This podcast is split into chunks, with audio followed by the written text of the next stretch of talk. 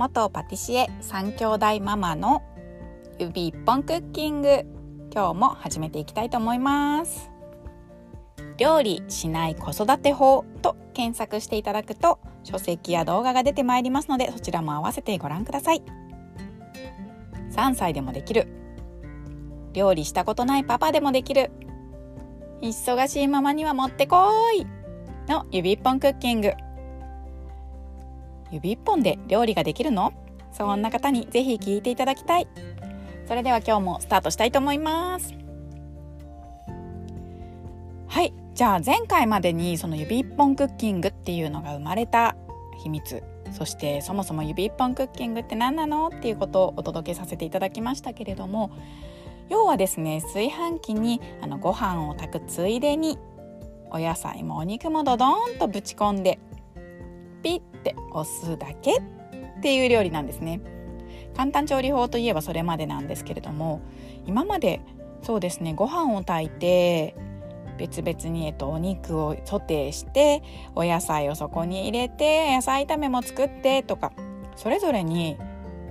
調理してたと思うんですけれども してると思うんですけれどもそうするとですねやっぱりどうしても30分とかは調理時間かかるんですよね。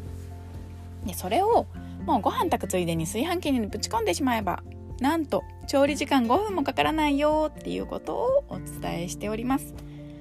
でこの30分が5分になるってすごくないですか？30分が5分になって浮いた25分何しますか？何したいですか？その浮いた時間を利用してねえっと、家族でのコミュニケーションをとるでもいいですし自分の読書の時間を作るでもいいし何か夢を叶えるための時間を持つでもいいし何でもできるんですよね。1食につき25分も時間が浮くってなったらいかがですか？ね、指一本クッキングって言ってあの時短料理をお届けしているんですけれども、まあ、伝えたいのはその時短料理だよっていう時短をする方法なのではなくどうやってその自分の叶えたい未来に向かっていくか自分の頭で考える子供を育てていくかっていうところをですねゴールにさせていただいております。であのピッて押すだけでもう出来上がりって言ってるんですがそんなわけないじゃんって思われますよね。例えば鶏胸肉1枚ででーんとご飯の上にお米とお水をセットした上に置きますよね。で玉ねぎも皮をむいてしっかり洗って丸ごと1個ドドーンと置きます。人参ももうそのまんましっかり洗って皮むかずにそのままドーンとのせます。さあここからどうなるっていうところなんですけれどもちょっと絵面が気になる方はねあのインスタグラムとか見ていただいて楽丸キッチンって探していただくと私あの楽にまるっと楽しもうっていうことで楽丸楽丸キッチンっていうことで発信をしているんですけれどもはい、インスタグラムの方ではですねちょっと衝撃な絵面もお届けさせていただいているのでそちらも見ていただければなと思うんですが、まあ、要はそのまま丸ごとデーンとお米がですね炊き上がる時にもりっとお肉もお野菜も丸ごと炊き上がるんですよね。でその例えば鶏むね肉だとしたらそれにどんな味で食べたいって子供たちに聞きます。でもうそのまんま我が家4人家族なので例えばもう鶏むね肉を4等分してそのままお皿にドーンと乗せてあげます。玉ねぎも4等分人参も4等分。でお皿にのせた時に子どもたちに何の味付けで食べると一番美味しいかなっていうのを聞くともうそれぞれで例えば塩をかける子もいれば。お塩とそうですねなんか例えばオリーブオイルをかけたりとか。ごま油と醤油をかけたりとか。でそれぞれで好きなように味付けをすることができるんですね。まあ鶏むね肉マヨネーズであえたらちょっとサラダ風ね、コンビニで売ってるサラダチキン風みたいになりますし、まあ、いろんな味の変化が楽しめるんですね。で毎日毎日そうやってどんな味で食べたいかを考えてどれぐらい塩を入れたら辛いのかいやいやそれかけすぎでしょってお互いに言い合ってですね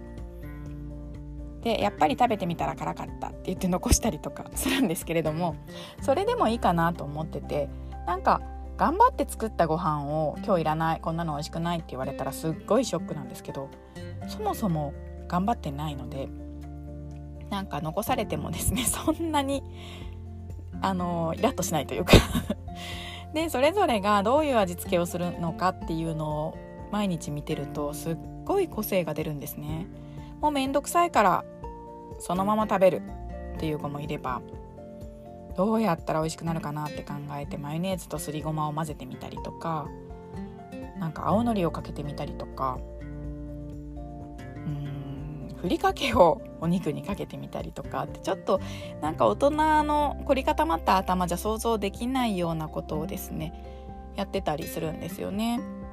それがすっごい面白くってどうやったら美味しくなるかなっていうのを考えるきっかけを毎日毎日提供できるってすごいことだなと思うんですよ。でやっぱりあのこれから先ですね考える力がないともう AI 社会ににあの取り残されてというか まあね9割ぐらい仕事なくなるんじゃないかって言われてたりしますけれども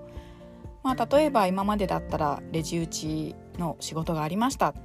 ただもう最近ねレジは自動化するよコンビニは全部無人化するよって言われてたのがいやそんなわけないじゃんってちょっと疑ってたところがあったんですけどこの1年でですねもうもうレジはちょっともうお金自分で入れてくださいみたいな状態になってきてますよね。でそれが当たり前になってきているっていうのを見てもう本当に子どもたちが大きくなるあと10年とか20年とか20年はまあ言い過ぎかもしれないですけど10年15年した未来にはですね本当にもうほぼほぼロボットの社会になってるんじゃないかなってちょっと思ったりしますよね。でもそういう時に生き残れる人ってそのロボットを作る側の人だったりなんかどうやってこのロボットを動かすのかっていうその効率的に考えられ考えられる人だったりっていう人はずっと仕事を失うことなくですね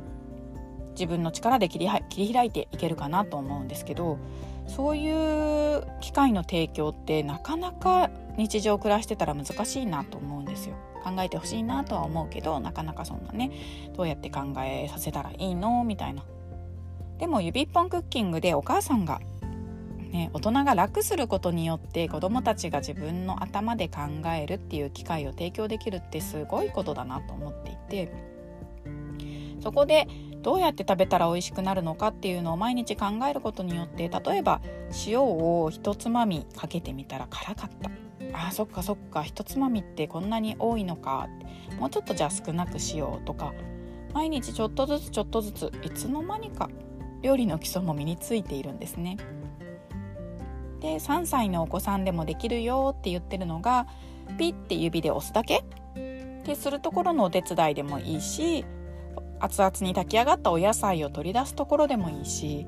またその炊き上がったお野菜を切るっていうところでもいいんですけど年齢に合わせてお手伝いをすることができます。でその取り出した玉ねぎとか人参とかですねを例えばテーブルナイフでちょっと切ってごらんって言ってもうおままごと感覚で切らせることができるんですよ。でもう火も通ってるのでそんなに硬くもないしサクサク切れるしテーブルナイフだったら見てなくてもね手を切ることもないのでちっちゃい子をお持ちの忙しいお母さんでも安心して別の作業をすることができるんですね。まあちょっとね子供は あの斜め上のことをねやってのけるのでちょっと事件が起きるかもしれないなっていうところはあるんですけれどもまあまあまあその切って散らかしたりとかですねまあいろいろあると思うんですけど、まあ、そこは目をつぶっていただいて、なんか毎日それを繰り返すことによってあーなんか私でも3歳の僕でもできたよみたいなっていうその自己肯定感を高めることができるっていうのもすごくこれは魅力だなと思っております。でなんか指一本クッキングって言ってますけど、まあ、炊飯するついでに上の空間空いてるからもったいないじゃんっていうことで上であの蒸し料理が出来上がるわけなんですけれども蒸し料理っていうのはその体を酸化させるって言われる、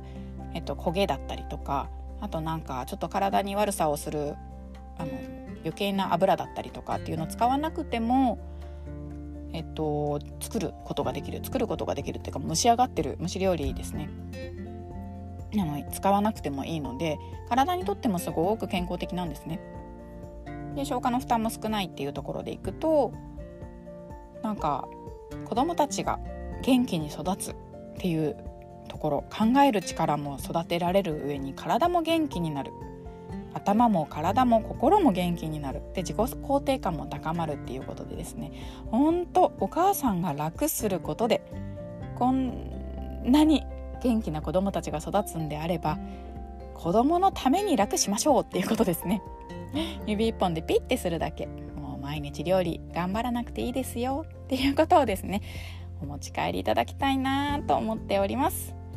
ではあの次回からですね実際にレシピというか、まあ、レシピというほどのものでもないんですけれどもどういう料理を作っているのかっていうところをですねシェアしていきたいと思っております。